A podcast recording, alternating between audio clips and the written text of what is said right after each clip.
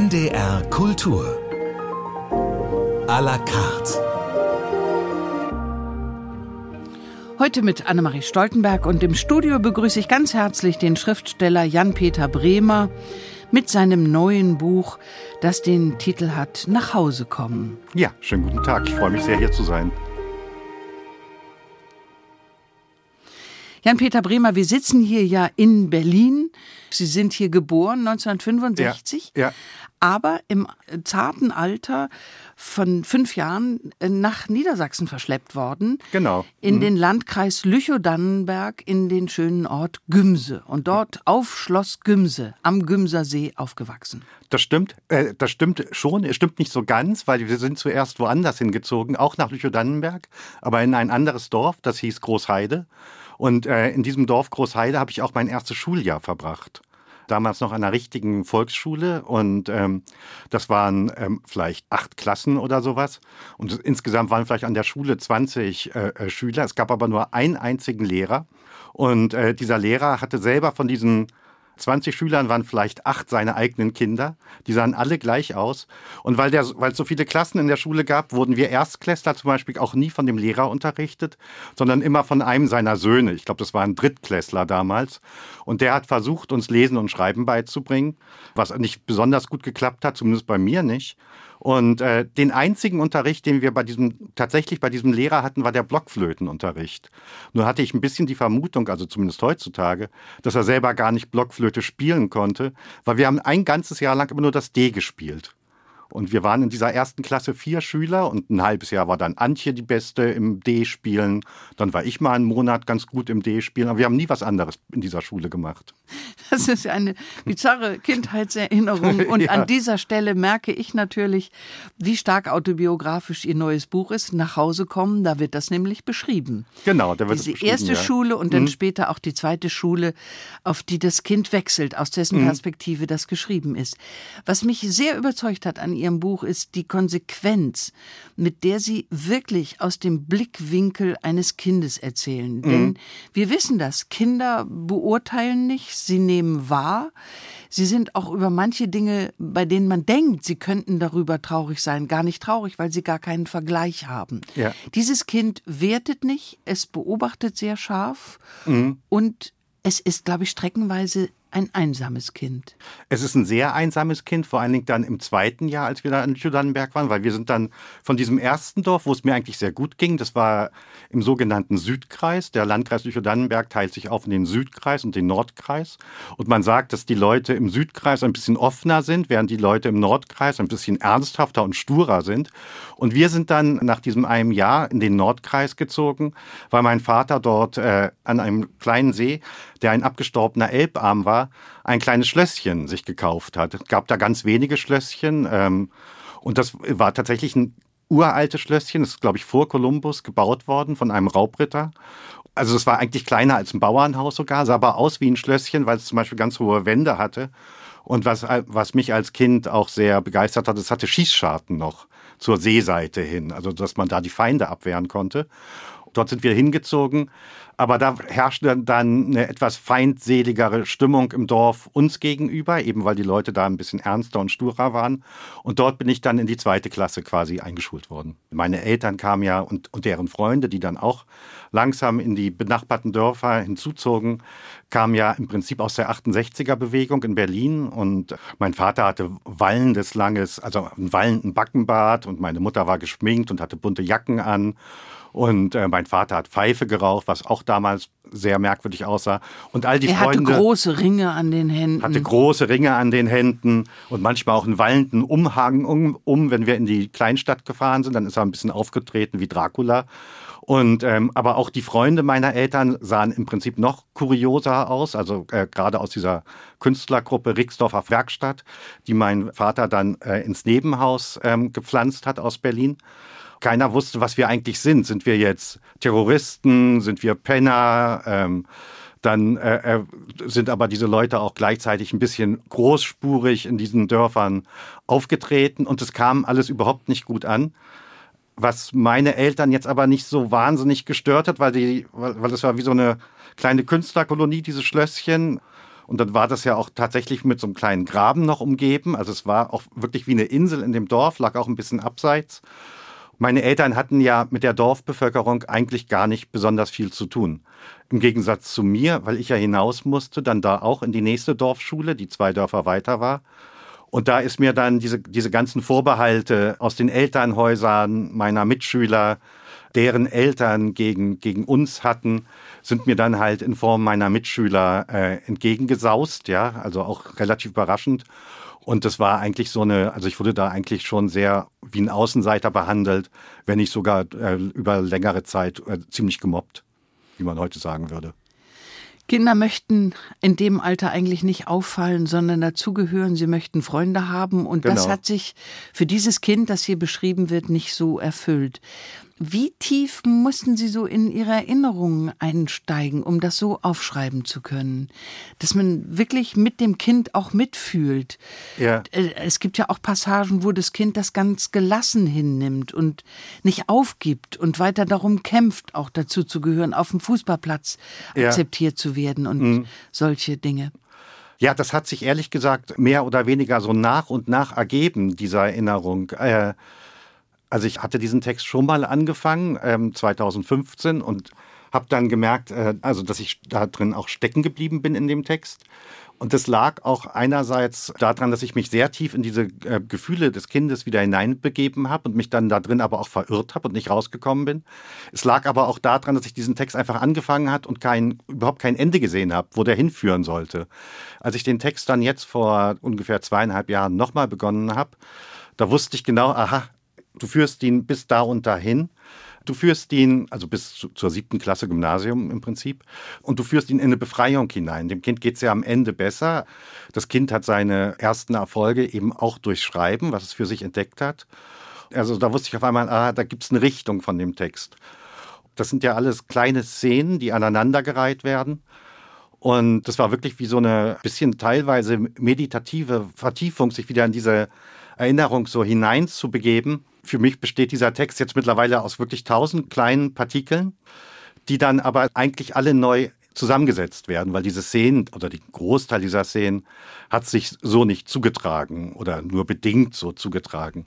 Aber trotzdem ist immer irgendwas wahr und ähm, die Gefühle sind vor allen Dingen da. Und ähm, ich habe beim Schreiben, das war dann wirklich auch eine teilweise wirklich auch ein ähm, befreiendes Gefühl, in der Lage zu sein, Szenen zu schreiben, die einen dann auf einmal selbst wieder berühren. Also sich dieses Kind tatsächlich nochmal vor Augen zu führen und ihm sein Eigenleben zu geben in diesem Gemälde quasi, was es ist. Es ist ja dieser Text ist für mich eigentlich auch so ein, so ein kleines Sittengemälde der 70er Jahre.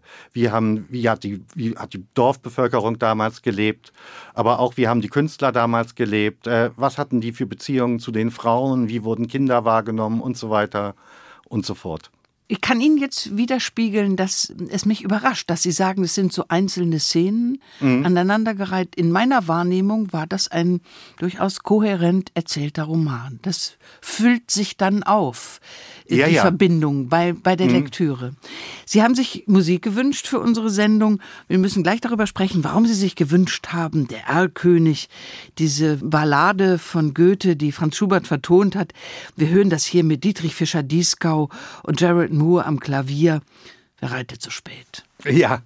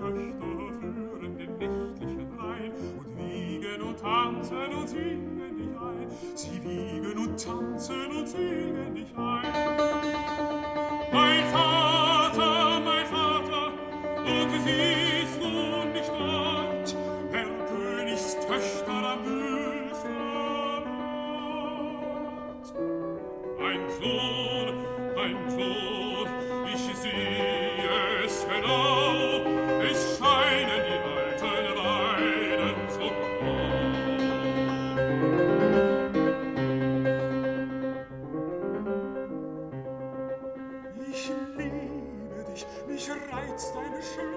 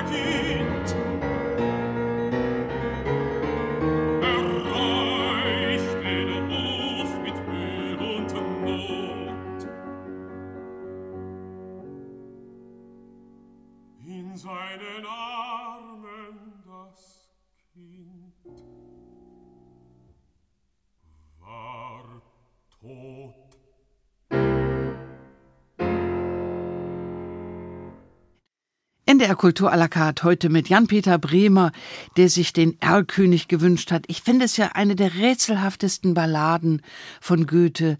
Dieses Kind, das in den Armen des Vaters stirbt, der es nicht beschützen kann, was ja. eigentlich sein Hauptanliegen war. Es, er wollte es nicht nur warm halten, er wollte es sicher.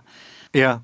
An, nach Hause ans andere Ufer bringen und das ist dem Vater nicht geglückt. Genau. Da sind ganz viele äh, Fabelwesen, Gespenster und solche mhm. Dinge. Sind das Ängste auch, die, mit denen Sie sich identifizieren können, Ängste aus Ihrer Kindheit im Schloss? Das sind teilweise auch Ängste. Also bei uns gab es auch oder wurde gesagt, dass, dass es tatsächlich ein Schlossgespenst gegeben haben soll. Das hieß Fräulein Alas. Ich weiß gar nicht mehr genau warum. Die, es war eine Frau, die da tatsächlich auch in dem Schloss gestorben ist. Und ich weiß noch, die ersten Nächte, als ich dann in dem Schloss gewohnt habe, da war das schon sehr, sehr gruselig. Also das Schloss war auch umgeben von hohen Eichen. Es war immer, die Räume waren relativ dunkel war schon relativ gespenstisch. Ja, als ich ich habe dieses Lied, glaube ich, zum ersten Mal gehört, äh, auch als Kind in der Realschule. Wir hatten eine Musiklehrerin dort. Ähm, die ihren Job eigentlich nicht besonders gerne gemacht hat. Aber die hat manchmal plötzlich am Klavier angefangen, ähm, selbst zu spielen. Und dann hat sie immer äh, den Erlkönig gesungen. Und ich fand das unfassbar, dieses Stück. Und äh, auch immer noch unfassbar, dass das Kind am Ende tatsächlich tot ist. Ja, also äh, weil man sich gerade auch als Kind so derartig mit diesem Kind im Arm des Vaters identifiziert und dann kommt es einfach nicht lebend an. Das gibt es eigentlich nicht. Das macht man nicht sowas. Kein Happy End. Nein. Mhm. Ihr Kind in dem Roman nach Hause kommen, erlebt ein Happy End, der findet zu sich und faszinierend so für mich beim Lesen war zu beobachten, wie sehr die Erwachsenen alle bereit wären, mit dem Kind zu spielen, sich um das Kind zu kümmern, auch auf seine Stimmungen und Bedürfnisse einzugehen. Das sind ja liebevolle Erwachsene. Der ja. Vater in seiner ganzen sich selbst so als Genie gerierenden Art, mhm. der lebt natürlich sehr so seinen eigenen, sein eigenes Bedürfnis es nach Ruhm aus. Aber Ja. da ist diese Mutter, die, die sehr, sehr liebevoll ist mit dem Kind und Mhm. es versucht zu behüten und zu beschützen. Das hat eben die Schattenseite, dass das nur innerhalb dieser Gemeinschaft gilt, dieser, dieser Schutz. Genau. Draußen nicht. Genau, genau, genau. Es gab, die, es gab die warme Welt, das war das Zuhause, und es gab die kalte Welt, wenn man nach draußen gegangen ist. Und äh, was dieses Kind eigentlich die ganze Zeit sucht, ist so eine Art von Zugehörigkeit. Also zu anderen Kindern oder eben auch zu den Erwachsenen. Aber zu den Erwachsenen kannst, kannst du es nicht finden, weil es eben ein Kind ist. Und in, in, in der Außenwelt wird ihm diese Zugehörigkeit wiederum versperrt. Also ich hatte dann tatsächlich das Glück, das kommt ja in dem Buch auch vor, dass über anderthalb Jahre hinweg irgendwie ein anderes Kind aus ähnlichen Verhältnissen zu uns in die Nähe gezogen ist, äh, mit dem ich mich dann auch ganz eng angefreundet habe.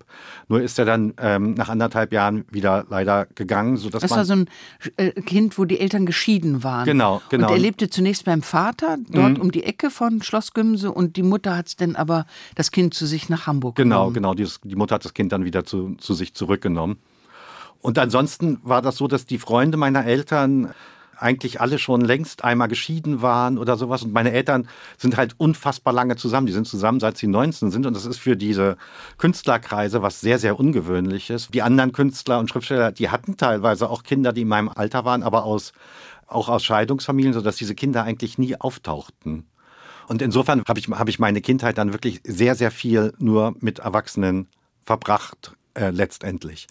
Ich habe das erst so im Nachhinein oder im- im späteren Leben auch erst gemerkt, also auch gerade beim Schreiben, ähm, wie viel wie viel Ideen und äh, äh, Anregungen ich aus dieser Erwachsenenwelt damals schöpfen durfte. Ja, Das Ähm, war ja so ein gesellschaftlicher Abenteuerspielplatz. Das waren Genau. ja tolle Leute. Genau. Wer gehörte zu dieser Rixdorfer Gruppe, zu der Rixdorfer Werkstatt alles dazu? Naja, es gab erstmal die äh, vier Künstler, das war mein Vater, Uwe Bremer, dann ähm, Albert Schindehütte, Johannes Wennekamp und Arno Waldschmidt, das war so der Kern. Die haben wiederum Schriftsteller eingeladen, also zum Beispiel ähm, Reinhard Lettau oder Hans-Christoph Buch oder Nikolaus Born oder H.C. Artmann oder F.C. Delius.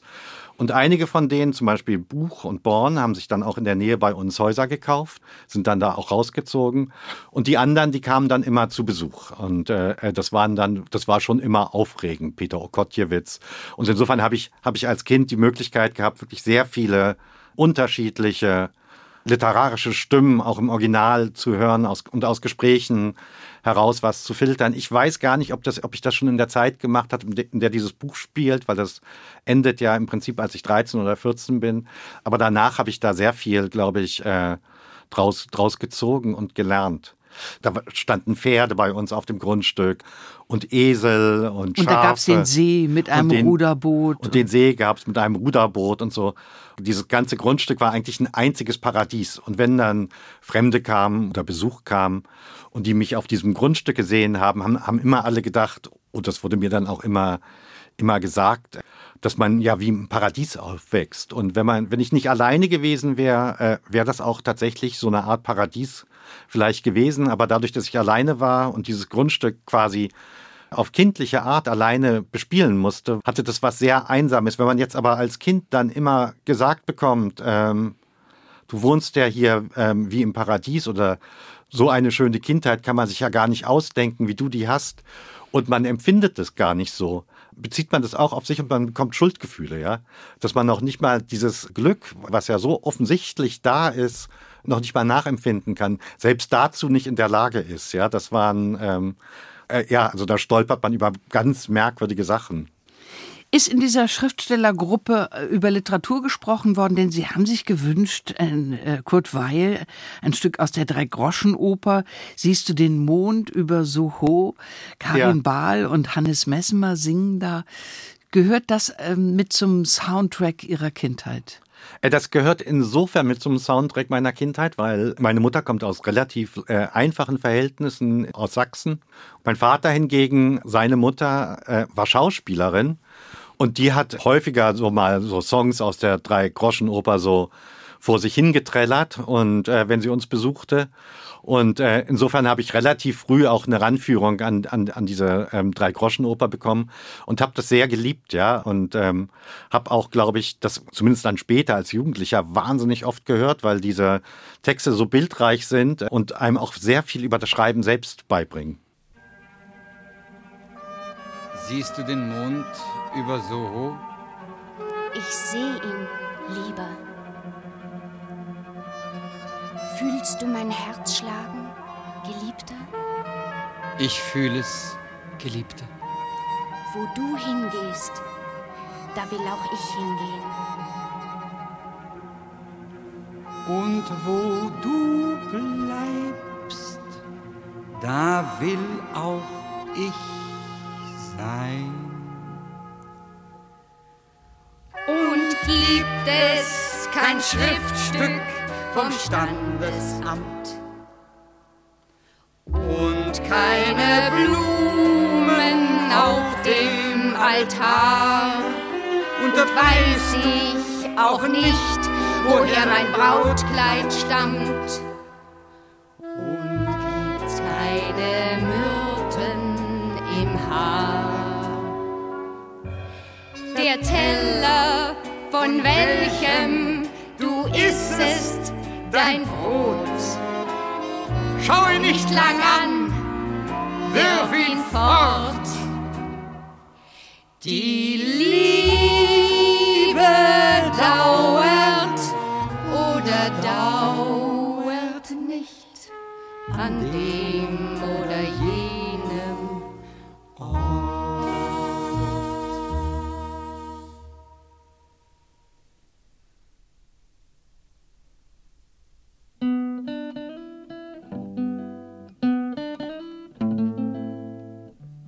Durch ein kleines Lied deutet Polly ihren Eltern ihre Verheiratung mit dem Räuber McKeith an.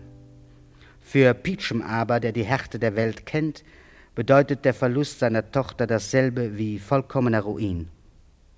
In der Kultur à la carte heute mit Jan-Peter Bremer, der sich in seinem neuen Buch Nach Hause kommen tatsächlich nach Hause begibt in seine Kindheit, die er in Niedersachsen verbracht hat, im Landkreis Lüchow-Dannenberg, genauer gesagt im Dorf Gümse, auf Schloss Gümse. Und Uwe Bremer, ihr Vater, hat dort als Künstler, man kann es gar nicht anders sagen, er hat dort residiert. Ja. Er war eine Mhm. wirklich große Erscheinung da. Er war doch auch derjenige, der das Porträt vom Bundeskanzler Gerhard Schröder malen durfte damals. Erinnern Sie das noch?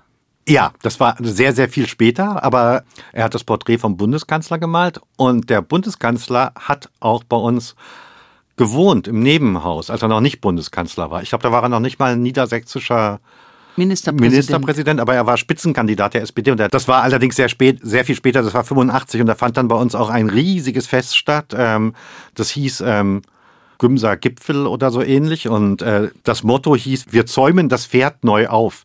Und das war ein Fest für Gerhard Schröder, da kam dann auch der damals schon recht alte Willy Brandt und ähm, so, so Leute wie Lev äh, Kopolev und Günter Grass und so und Horst Janssen. Und da habe ich ähm, bedient.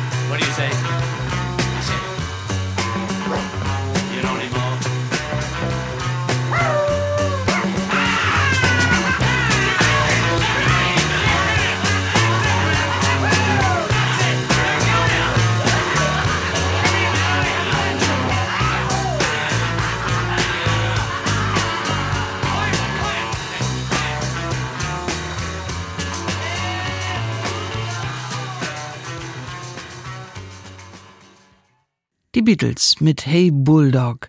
Gewünscht hat sich das Jan-Peter Bremer, der in seinem neuen Roman Nach Hause kommen von seiner Kindheit erzählt, im Landkreis Lüchow-Dannenberg im Dorf Gümse, auf Schloss Gümse, wo sich in der damaligen Zeit wirklich alles, was in der Kulturszene Rang und Namen hatte, getummelt hat. Sie haben tolle Leute kennengelernt, schon als Kind. Nicht alle mit einer weiteren rühmlichen Geschichte, aber das ist ein ganz anderes Thema. Ja. Sie konzentrieren sich ja sehr hier in Ihrem Buch auf die Perspektive des Kindes, auf die Eltern, diesen Vater mit wirklichem Genieverdacht gegen sich selbst. Ob er begründet war oder nicht, will ich gar nicht diskutieren. Und eine Mutter, die sich sehr um das Kind kümmert, aber die sich auch absolut konzentriert auf ihren Ehemann. Ja. Den sie, so nimmt man das wahr als Leser in, dem, in diesem Roman nach Hause kommen, die ihn sehr, sehr liebt, bedingungslos und auch dafür sorgt, dass sein Künstlerdasein so inszeniert werden kann, wie er das tut. Ja, das stimmt, ja. Also meine Mutter hat äh, meinem Vater wirklich in allen dem, den, den Rücken freigehalten. Eigentlich haben wir ein sehr, obwohl, meine, obwohl mein Vater ja Künstler war, und das war auch bei den anderen äh, äh, Künstlern tatsächlich damals auch schon sehr anders. Bei uns war die Struktur eine sehr bürgerliche, ja, also nach einer, also wie eigentlich wie nach, nach einer ganz klassischen Kleinfamilie gestrickt. Also der der Vater arbeitet äh, und verdient das Geld und die Mutter macht im Prinzip alles andere, macht den Haushalt. Der Vater empfängt die Gäste, aber die Mutter macht alles drumherum, dass es den Gästen dann auch gut geht. Und natürlich kümmert sich die Mutter auch um das Kind und äh, und insofern war das dann natürlich auch so, dass ich meinen Vater mit großer Bewunderung immer betrachtet habe, weil er war zwar immer da und gleichzeitig war wie unerreichbar und sehr weit weg. Hingegen die Mutter und ich da wie, wie so ein kleiner Verbund mehr so daneben standen. Zumindest kam mir das als Kind so vor, ja. Ja, sie waren auch wieder Gehilfe der Mutter. Die mussten, sie mussten auch mithelfen, den Vater zu bewundern. Vielleicht auch, ja. Vielleicht auch, ja. Mhm. Aber das Kind, das haben Sie vorhin so treffend zusammengefasst, das Kind muss ja auch nach draußen gehen. Die Eltern Ja. bleiben in ihrem gesellschaftlichen Umfeld. Ja. Und das Kind muss in die Schule, muss also in die feindliche Welt. Und das war schwierig. Sie hatten, glaube ich, auch, wenn ich das richtig erinnere und wahrnehme, Schwierigkeiten beim Lesen und Schreiben. Ja, ich weiß gar nicht genau, woran das liegt. Also so im Nachhinein ist es ja sehr schwer zu beurteilen. Es lag erst mal daran, dass ich in diesem ersten Jahr, in der ersten Schule, in dem Dorf Großheide, tatsächlich gar nichts gelernt habe. Ja, ich konnte nach diesem ersten Jahr keine einzige Zahl schreiben, keinen einzigen Buchstaben schreiben. Ich hatte zwar eine Lesefibel, ja, ähm, und da, die kann ich teilweise bis heute noch auswendig, aber ich habe sie halt nur auswendig gelernt. Der erste Satz war übrigens, tut, tut, tut ein Auto. Peter sitzt im Auto. Also ich konnte das alles auswendig, aber ich konnte, habe dieses, dieses, äh, diese Sätze in überhaupt kein Verhältnis zu den Buchstaben gesetzt. Und als ich dann in die zweite Klasse kam, das war eine, ähm, war zwar auch eine Dorfschule, aber da waren nicht ganz so viele ähm, Klassen in einem Raum und wir wurden auch von einem richtigen Lehrer dort unterrichtet. Und äh, ich konnte halt nichts. Und das kam dann irgendwie alles zusammen, weil ich, mir war das ja nicht bewusst, dass ich nichts konnte, als ich da eingeschult wurde. Und dann hatte ich ja auch noch, im Radio sieht man es nicht sehr so doll, aber immer diesen Lockenkopf, diese blonden Locken, die auch damals relativ lang waren. Das war für die anderen, für meine Klassenkameraden wirklich eine sehr merkwürdige Frisur. Also das Sie haben so eine Art helmartige Frisur. Darf ich Genau, das genau, den Hörerinnen genau. und Hörern, die Sie nicht sehen, so beschreiben? Genau, Einen ja. blonden Helm auf dem Genau, Kopf. genau, genau. Ein blond, so wie Jimi Hendrix in blond ein bisschen, ja. Also wenn man es nett, also so wie so würde ich es mir wünschen. Und das war für die anderen natürlich auch sehr merkwürdig und das hat dann auch zu irgendwelchen Zuschreibungen wie Struwelpeter oder Mädchen geführt oder sowas. Und äh, dazu kam dann, dass ich auch ein bisschen anders gekleidet war als die anderen anderen Kinder und eben dann auch nicht schreiben konnte. Also das war wie so ein Erwachen aus dem Traum und auf einmal war alles war alles komplett, war man der totale Trottel irgendwie. Und, äh, und wenn man einmal so eine Zuschreibung als Kind erfährt, ist das, glaube ich, relativ schwer, die wieder abzuschütteln in einer relativen Geschwindigkeit. Also Verunsicherung führt ja zu einer weiteren Verunsicherung. Und ähm, bis man sich dann davon wieder erholt hat, dauert das dann eine Zeit lang. Äh, damals wurde ja nach der vierten Klasse entschieden, auf welche weiterführende Schule man kommt. Und ähm, ich habe das dann ja auch tatsächlich nicht geschafft, äh, was natürlich ähm, für meine Eltern auch äh, wirklich enttäuschend war oder wie eine Niederlage aufgefasst wurde. und im Prinzip dann auch nicht standesgemäß war. Ja, äh, ich habe es nicht geschafft, aufs Gymnasium zu kommen und bin dann auf die Realschule in der nächstgelegenen Kleinstadt gekommen. Und das auch nur mit Achen und Krachen. So steht es auch in dem Roman Nach Hause kommen, wo Sie ja tief eintauchen in Ihre Kindheit. Und Sie haben das vorhin angedeutet, dass Sie das zum Teil auch traurig gemacht hat. Im Nachhinein. So aus Mitleid mit dem Kind, das Sie mal waren. Ja, also ich hatte ein tatsächliches, ähm, ich hatte, als ich das Buch begonnen habe, also wie gesagt, ich habe es ja zweimal begonnen. Einmal bin ich gescheitert, 2015 und ähm, und jetzt ist es mir, glaube ich, tatsächlich geglückt. Aber ähm, jetzt beim zweiten Mal auch ein ganz theoretisches Anliegen. Und zwar habe ich mich gefragt, ich bin ja schon sehr lange Schriftsteller und äh, mittlerweile gehe ja jetzt schon auf die 60 zu und habe schon etliche Bücher geschrieben und, äh, und ähm, auch teilweise ein bisschen erfolgreichere dabei. Sie haben eine Menge Preise hab eine eingeheimst. Menge, genau, habe hab Preise in, eingeheimst. Beim Bachmann-Wettbewerb in Klagenfurt. Genau, gewonnen. Gewonnen. Mhm. Also Sie haben eine Menge Erfolg ja, auch gehabt genau, mit Ihren Genau, Büchern. Döblin-Preis und so. Und dann hatte ich ein Buch, äh, das war im Prinzip das erste Buch über Gentrifizierung, das hieß Der amerikanische Investor. Das war 2011, glaube ich, erschienen. Das war dann sehr erfolgreich. Also das war der Alfred Döblin-Preis, dann haben Sie den Mörike-Preis, den Nikolaus Born-Preis. Und für den Deutschen Buchpreis waren Sie auf der Longlist, was ja auch schon als Auszeichnung gilt. Ja, ja, ja, genau. Meine Arbeitsaufgabe war, äh, die ich mir gestellt habe, als ich das Buch angefangen habe, dass es mir immer so ging, dass ich nach diesen Büchern, also das geht ja jedem Autor so, dass er nach einem Buch äh, im Prinzip in ein Loch fällt und dann eine Zeit lang braucht, um sich da wieder rauszukämpfen und das wieder äh, aufzubauen. Meine, meine Löcher waren halt immer sehr tief, in die ich nach jedem Buch gefallen bin. Deswegen hat das habe ich teilweise auch wirklich sehr, sehr lange Zeiten zwischen den Büchern und ähm, und die Aufgabe, die ich mir jetzt mit in diesem Buch gestellt habe, war im Prinzip auch ein bisschen herauszufinden, woher kommt dein Schreiben eigentlich? Wo hat das angefangen? Und ähm, und die andere Aufgabe war, warum warum gelingt es dir nicht, wenn du jetzt ein Buch fertig hast? Da längere Zeit stolz drauf zu sein und das als Kraft wiederzunehmen für was Neues. Und äh, ich weiß ja, dass ich über relativ viel Erfahrung mittlerweile verfüge und ähm, auch einige Sachen tatsächlich, glaube ich, mittlerweile ganz gut kann. Und trotzdem steht man immer wieder wie, wie, wie vor dem Nichts. Und ich dachte, dieses Nichts muss in der, in der Kindheit liegen. Und ähm, deswegen hat mich das interessiert, diese Kindheit wirklich nochmal auseinanderzunehmen und zu sagen, woher kommt dein Schreiben eigentlich? Was, was, war, da, was war da vor und äh, was war dahinter? Und ich habe äh, oftmals das Gefühl, dass wenn ich was Neues fertig geschrieben habe, tatsächlich auf diesem, wieder auf diesem Boden dieser Kindheit falle, wo tatsächlich überhaupt kein Können war, keine äh, eine große Verunsicherung und ähm, sobald ich anfange, wieder zu schreiben oder mich da im Schreiben quasi wieder als Mensch so aufrichte, das sind Erfahrungen wie aus der Kindheit. Ich komme dann quasi wie aus dem Nichts in dem Schreiben wieder, durch das Schreiben wieder in meinen, in meinen Alltag hinein. Und das wollte ich ergründen, wo, woran das liegt, aus welchen Erfahrungen ich da komme und aus, aus welchen Erfahrungen das Schreiben eigentlich entstammt. Es ist erstaunlich, dass eine Kindheit, die von außen so behütet wirkt und eben wie die Freunde ihrer Eltern auch gesagt haben, wie paradiesisch das ausgesehen ja. hat, wieder die Innenperspektive war. Wobei die Beziehung zu dieser Mutter ja sehr liebevoll und intakt ja. wirkt. Sie haben sich ein Lied gewünscht von Sidney Bechet, Si tu vois ma mère. Hat das etwas mit ihrer Mutter zu tun oder mit dem Woody Allen Film, in dem diese Melodie vorkommt, Midnight in Paris? Ach, das wusste ich gar nicht. Von dem, wo die, wo die, den kenne ich gar nicht, den Woody Allen-Film. Ich weiß auch nicht, ob es was mit meiner Mutter zu tun hat, aber ich finde den Titel wunderschön, ja, und man kann sich dieses Winken vorstellen von dem Menschen, der die Mutter, der die Mutter begrüßt äh, am Rand und dann seinem Freund Bescheid sagt äh, dazu.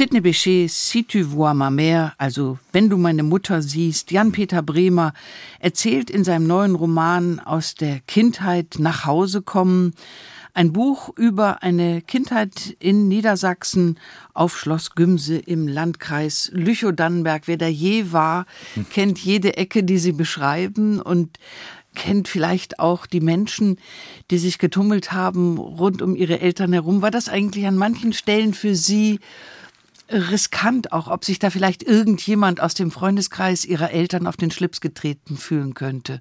Die Frage kann ich eigentlich noch gar nicht beantworten jetzt gerade, aber ich glaube ehrlich gesagt nicht. Es werden ja eigentlich auch ähm, überhaupt keine Namen genannt, also äh, außer außer HC Artmann. Also da kommt ganz am Ende des Buches kommt kommt dieser wunderbare österreichische Dichter vor. Ich hatte jetzt aber auch gar nicht so sehr die einzelnen Leute vor Augen. Als Kind unterscheidet man das nicht so wirklich. Aber es gab natürlich noch unsere Nachbarn, die ähm, eher so eine etwas hippieskes Leben da auf unserem Grundstück geführt haben und sich mit unseren, mit meinen Eltern auch relativ schnell verkracht haben. Das ist ja in dem Buch auch so beschrieben. Also im Prinzip wurden wir von den Leuten auf dem Land alle als Aussteiger auf irgendeine Art und Weise wahrgenommen. Oder wie man damals Anfang der 70er Jahre vielleicht noch gesagt hätte, nicht, noch nicht mal als Hippies, sondern so als Gammler. Nur waren das ja meine Eltern überhaupt nicht. Die waren ja, und deren Freunde eigentlich auch nicht. Die waren ja sehr erfolgreich. Die sahen nur ebenso aus wie die Gammler. Und diese Gammler oder Hippies, die gab es in Lüchow-Dannenberg ja auch schon ein bisschen zu der Zeit. Das wurde dann ja, das war ja auch noch alles sehr lange vor. Ähm, vor der ähm, Anti-Atomkraftbewegung. Genau, vor der Anti-Atomkraftbewegung. Die Anti-Atomkraftbewegung setzt ja erst am Ende des Buches quasi ein. Das ging so, glaube ich, 77 oder 76 äh, vielleicht ein bisschen los. Das hat für diese Künstler äh, auch nochmal die Welt sehr verändert, weil eine Heimat entsteht ja erst dadurch, dass sie bedroht ist. Bis, bis dahin war das einfach so ein Freiheitsgebiet, wo, wo man billig gewohnt hat, wo, das, wo man in einer idyllischen Landschaft war und wo man sich über, die, äh, über seine eigenen Bücher Gedanken gemacht hat oder über seine eigene Kunst. Es war ja auch so ein Randgebiet. Äh, es war ein äh, totales Zur Grenze Randgebiet. der DDR hin. Genau, zur Grenze der DDR hin. Die, war, die Grenze zur DDR war von uns fünf Kilometer und es gab im Prinzip auch überhaupt keine großen Städte. Also es gab Lüchow und Dannenberg, aber es waren zwei winzige kleine Städte und dann die nächste größere Stadt war Uelzen jetzt auch kein echter Hotspot und es war auch 40 Kilometer und die andere größere Stadt war Lüneburg und eigentlich lagen die Bezugsstädte zu dem Landkreis lagen größtenteils auf der Ostseite. Das war ja abgeschnitten. Als dann aber diese, als dann dieses Leben durch die, durch die Atompolitik ein bisschen bedroht wurde, da wurde das auf einmal von den Berlinern, die dorthin gezogen waren, als Heimat aufgefasst. Also etwas und stark politisiert, was und, es vorher und, nicht in dem Nee, Maße und vorher war es das gar nicht, ja. Vorher war es das gar nicht. Und äh, das spielt ja in Ihrem Buch auch gar keine Rolle, weil das äh, einfach da noch nicht genau. auf dem Stundenplan stand. Sagen wir es mal so ganz ja, ja, platt. Ja, ja, genau, genau. Es fing gerade an, ja. Hat hm. sich eigentlich das Verhältnis zu Ihrer eigenen Kindheit dadurch geändert, dass Sie eigene Kinder bekommen haben? Ja, Natürlich hat sich das geändert. Also es ist ja tatsächlich so, dass wenn man eigene Kinder bekommt, die eigene Kindheit wirklich nochmal herangespült wird zu, zu einem selbst.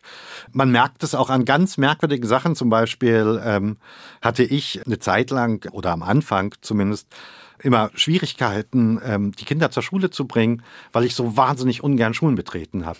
Ich habe richtig, also so ein richtiges Angstgefühl noch von früher empfunden irgendwie. Ich erinnere mich nicht an Angst, aber als ich zu den Elternsprechtagen und so gehen musste, hat mich ein lähmendes Gefühl von Langeweile überfallen. Ja, ja. Und mir fiel mhm. wieder ein, wie entsetzlich lang 45 Minuten Ja, waren. furchtbar, ja. Und mich hat zum Beispiel ähm, äh, ich habe immer ein bisschen Angst, also ja tatsächlich ein bisschen Angst bekommen, wenn ich zum Beispiel an, am lärmenden Schulhof vorbeigegangen bin, ja, oder meine Kinder vom lärmenden Schulhof abgeholt habe, weil da kamen plötzlich wieder Erinnerungen auf. Lange Zeit, also keine Ahnung, also bis die Kinder kamen, war das, war die eigene Kindheit auch verschüttet. Man war so damit beschäftigt, sich äh, selbst äh, aufzubauen und als Schriftsteller aufzubauen. Und ich habe auch äh, äh, tatsächlich nie autobiografisch bis dorthin, bis, bis dahin geschrieben und hatte das eigentlich auch nie vor. Und dann kam das so langsam, langsam auf und dann kam mit den Kindern natürlich auch der, der Gedanke auf, ist es jetzt richtig, Kinder in der Stadt aufzuziehen oder ist es nicht viel schöner, wenn man, wenn man sie auf dem Land aufzieht und äh, allein bei der Idee haben sich mir alle Nackenhaare gesträubt, ja. Also, aber das wurde natürlich ähm, diskutiert. Und wie erleichtert man war, wenn man gesehen hat, dass sie Freunde haben. Ja, genau. Meine Frau ähm, hatte zum Beispiel die Idee, dass, wir, dass sie nur ein Kind eigentlich haben wollte. Und äh, bei mir war das ein ganz schneller Reflex zu sagen, nee, wenn wir ein Kind haben, bekommen wir auf jeden Fall noch schnell ein zweites, eben auch, damit die Kinder zu zweit den beiden Eltern gegenüberstehen können. Also ich kenne das ja auch als Einzelkind, dass man immer ähm, die Eltern als, als Balance vor sich stehen hat. Aber wenn man, und wenn man dann, was weiß ich, ausgeschimpft wird, dann muss man das alles mit sich selber ähm, austragen irgendwie. Aber zu zweit ist das ja, kann man das ja alles äh, wiederum zum anderen hinschütten und sich ein bisschen drüber lustig machen und so. Vielleicht also, sind es auch bloß andere Probleme, die Kinder haben, die mit Geschwistern Ja, vielleicht sind es auch nur andere Probleme. Ja. Wir wissen es nicht. Wir wissen es man nicht. hat ja. keinen zweiten Probelauf. Also Nein. man kann Mhm. das Leben ja nicht zurückspulen und sagen, an der Stelle drehe ich jetzt mal was anders. Ja. Ihr Sohn, der inzwischen 26 ist, hat Ihnen einen belgischen Popstar näher gebracht, den ruandisch-belgischen Sänger Stromae Ja. mit dem Titel L'Enfer, Hölle. Warum dieser Titel, darüber sprechen wir gleich.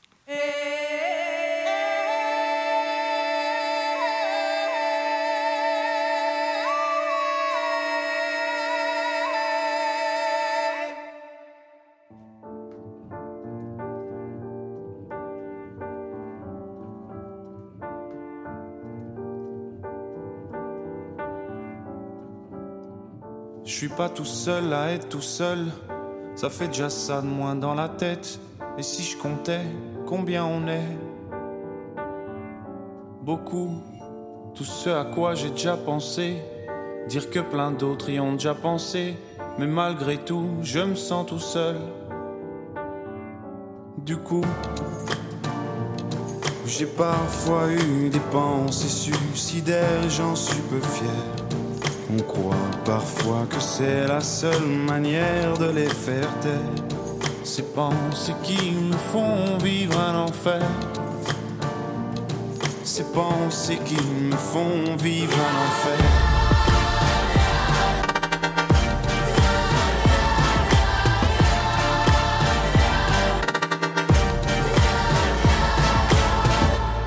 Est-ce qu'il y a que moi qui ai la télé? Et la chaîne culpabilité Mais faut bien changer les idées. Pas trop quand même, sinon ça repart vite dans la tête. Et c'est trop tard pour que ça s'arrête. C'est là que j'aimerais tout oublier. Du coup, j'ai parfois eu des pensées suicidaires et j'en suis peu fier.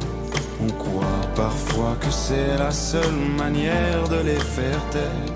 Ces pensées qui me font vivre un enfer. Ces pensées qui me font vivre un enfer.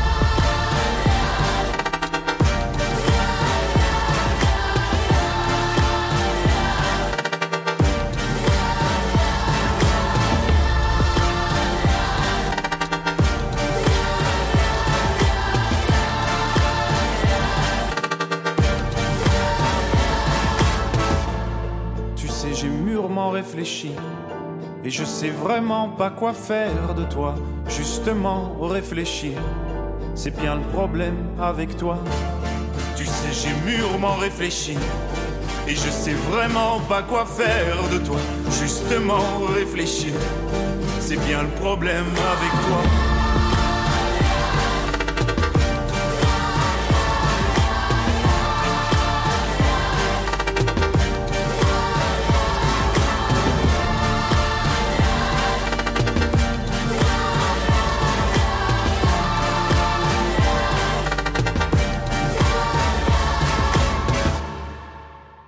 Ja, eine große Entdeckung hier bei NDR Kultur à la carte. Der ruandisch-belgische Popstar Stromae. Das ist ja immer schön, wenn man von den Kindern etwas lernt und auf solche Musiker hingewiesen wird. Ein absolutes Ereignis. Ja. Das Lied erzählt von ganz grenzenloser Einsamkeit. Genau, von ganz grenzenloser Einsamkeit und von, von absoluter ähm, Gefangenheit in sich selbst. Und, ähm, und das hat auch ein wunderbares Video. Also da sitzt er so ganz alleine in so einem, quasi wie in so einem White Cube. Und die Welt um ihn herum ist einfach nicht da. Und das kenne ich ehrlich gesagt auch ein bisschen, also auch aus einer Depressionserfahrung, dass man quasi wie ein Luftgänger, oft in den, wie, man sitzt wie in einer Wolke und möchte irgendwas greifen aber alles, also alles, wonach man greift, entschwindet in dem Moment wieder. Also man kann nichts formen, man hat nie was in der Hand und äh, dann immer nur in den, in den, in den, in den eigenen Träumen und äh, Gedanken und in Gedankenschleifen. Und das ähm, habe ich zum Glück seit langer Zeit nicht mehr. Aber das, ähm, als ich das jetzt, dieses Video gesehen habe, dadurch, dass mein Sohn mir das gezeigt hat, habe ich gedacht, das ist ja ein Hammer, wie bildhaft der das ausdrückt. Und, äh, und in was für einer wunderschönen Musik. Und in was für einer wunderschönen Musik, ja. Mhm. Er spricht hier von Selbstmordgedanken, von Suizidgedanken und sagt, ich bilde mir überhaupt nichts darauf ein, aber die mhm. sind einfach da. Ja. Wahrscheinlich haben ganz viele Menschen in ihrem Leben so eine Epoche mit, ja, mit Depressionen auch, ja. mhm. und äh, gesegnet sind die, die es überwinden. Genau. Mhm, also Sie sagen, Sie hatten solch eine Epoche und sind aber rausgekommen. Hat da das Schreiben geholfen oder war das Schreiben eher das, was es ausgelöst hat? Ja, wenn ich das wüsste, also ehrlich gesagt glaube ich, dass das, dass das Schreiben mir schon sehr oft darüber geholfen, darüber hinweg geholfen hat. Nachdem ich dieses Buch, das ist ja so ein bisschen autobiografisch auch, äh, der amerikanische Investor geschrieben habe, habe ich gedacht, ja jetzt, wie, wie wiederholt man Erfolg? Ja, äh, und, ähm, und da ist mir ehrlich gesagt gar nicht viel zu eingefallen. Und da bin ich dann immer weiter auch so abgeglitten und habe gedacht, ja, weil dieses Buch hat teilweise auch sehr private Momente und, ähm, und habe versucht, in diesen privaten Momenten aus, aus dem alltäglichen Leben mit der Familie weiter Literatur zu kreieren und zu erforschen. Und das ist mir nicht gelungen und ähm, und äh, äh, weil dann die Tage im Prinzip so sinnlos sind, irgendwie ähm, kommt man da irgendwie immer schlechter drauf. Und umso schlechter man draufkommt, umso habgieriger versucht man wiederum irgendwas zu kreieren für sich, an dem man sich selbst wie aus, wie, wie aus dem eigenen Schopf aus dem Sumpf zieht. Und ähm, das ist mir auch nicht gelungen. Und dann rutscht man halt immer tiefer rein. Und ich habe mir dann tatsächlich als ich auch angefangen habe und meine Frau auch gesagt hat, das geht so nicht weiter, ja, du musst irgendwas tun und ich dann auch tatsächlich zu einer äh, Therapeutin gegangen bin, habe ich mir ein Schreibverbot auferlegt und äh, habe da, hab das auch tatsächlich ein halbes Jahr äh, überhaupt nicht geschrieben. Und, ähm, und in der Zeit hat sich dann tatsächlich alles so ein bisschen umstrukturiert wieder. Und ich war mir auch gar nicht sicher, ob ich wieder anfange zu schreiben. Und ähm, aber dann in dieser, in dieser, in dieser Stille des Nichtschreibens hat sich dann tatsächlich ein neues Buch so langsam aufgetan. Und das war der, der junge Doktorand, mein äh, vorletztes Buch. Ja, wie sagte Ulla Meinecke mal, man kann sein Gehirn auch nicht immer anbrüllen, Ideen wächst, ich will euch verkaufen. Ja, ja, nee, das geht nicht, ja, das geht nicht. Und, ähm, Oder ich will Ruhm damit erwerben, ja, ja. Erfolg haben. Und wenn man äh, sich vornimmt, äh, äh als junger Mensch ähm, Schriftsteller zu werden, ähm, hat man ja tatsächlich überhaupt keine Ahnung davon, wie lange so ein Leben eigentlich geht, ja. Also, dass man das dann über 40 Jahre, äh, also man kommt irgendwie aus einer Freude heraus, dass Aber einmal was muss man gelingt. Sich auch irgendwie. irgendwann Maul und Feder pensionieren lassen, wer ja. weiß. ja, keine schlechte Idee eigentlich. Sie beschreiben in Ihrem neuen Buch Nach Hause kommen, dass dieses Kind dass es einerseits schön hat und andererseits im feindlichen Leben doch sehr einsam ist, dass das zu sich kommt, indem es anfängt zu schreiben. Hier mhm. schließt mhm. sich ja jetzt wieder ein Kreis. Ja, ja, ja, das war so gedacht. Genau, der Junge fängt eigentlich an, äh, für sich so eine Art äh, äh, kleine Geschichten zu schreiben. Also der Junge hat sich ja über lange Zeit äh, davor, also auch gerade in der Zeit, als er gemobbt wurde und dann endlich lesen konnte, hat er sich sehr in, in, die, in die Buchwelt vertieft, also sehr viele Abenteuerromane gelesen und äh, äh das, dieses Lesen hat ja auch immer ein bisschen was von Flucht. Kampf auch mit Gespenstern. Und Kampf mit Gespenstern und da hat er sich dann aber sehr wohl gefühlt, also es ist ja eine ungefährdete Welt. Und dann hat der da irgendwie ähm, selber, haben sich da irgendwelche Ideen in der Zeit geformt die dann ähm, irgendwann raus wollten. Und da, die, da ich als Kind ähm, ähm, weder besonders sportlich noch besonders geschickt war oder man kann auch vielleicht einfach sagen, einfach ein bisschen gehemmt war, hat sich dann da das in dem Schreiben auf einmal war das wie eine, wie eine, wie eine Explosion. Das Schreiben war auf einmal was, wo die, wo dann auch die Erwachsenen gesagt haben, huch, das hätte ich ja jetzt gar nicht erwartet, dass dieses Kind, was in der Schule eigentlich versagt und, auch ansonsten nicht besonders vielleicht helle wirkt, ja, auf einmal, dass da, dass da ein Innenleben ist und da Geschichten rauskommen und da in dem Kind irgendeine Art von Witz steckt, äh, den man bis dahin nicht gesehen hat. Und das wurde mir dann quasi ja auch zurückgespiegelt. Und daran bin ich dann sehr gewachsen. Und das hat das Schreiben für mich auch zu sowas, so, sofort zu was Existenziellen werden lassen. Und, äh, und an diesem Existenziellen habe ich eigentlich bis heute festgehalten.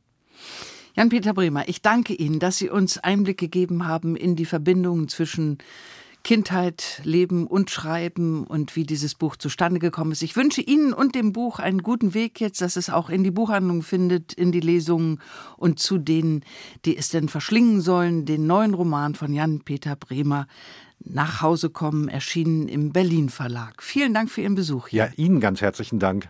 War wunderbar. Am Mikrofon verabschiedet sich Annemarie Stoltenberg.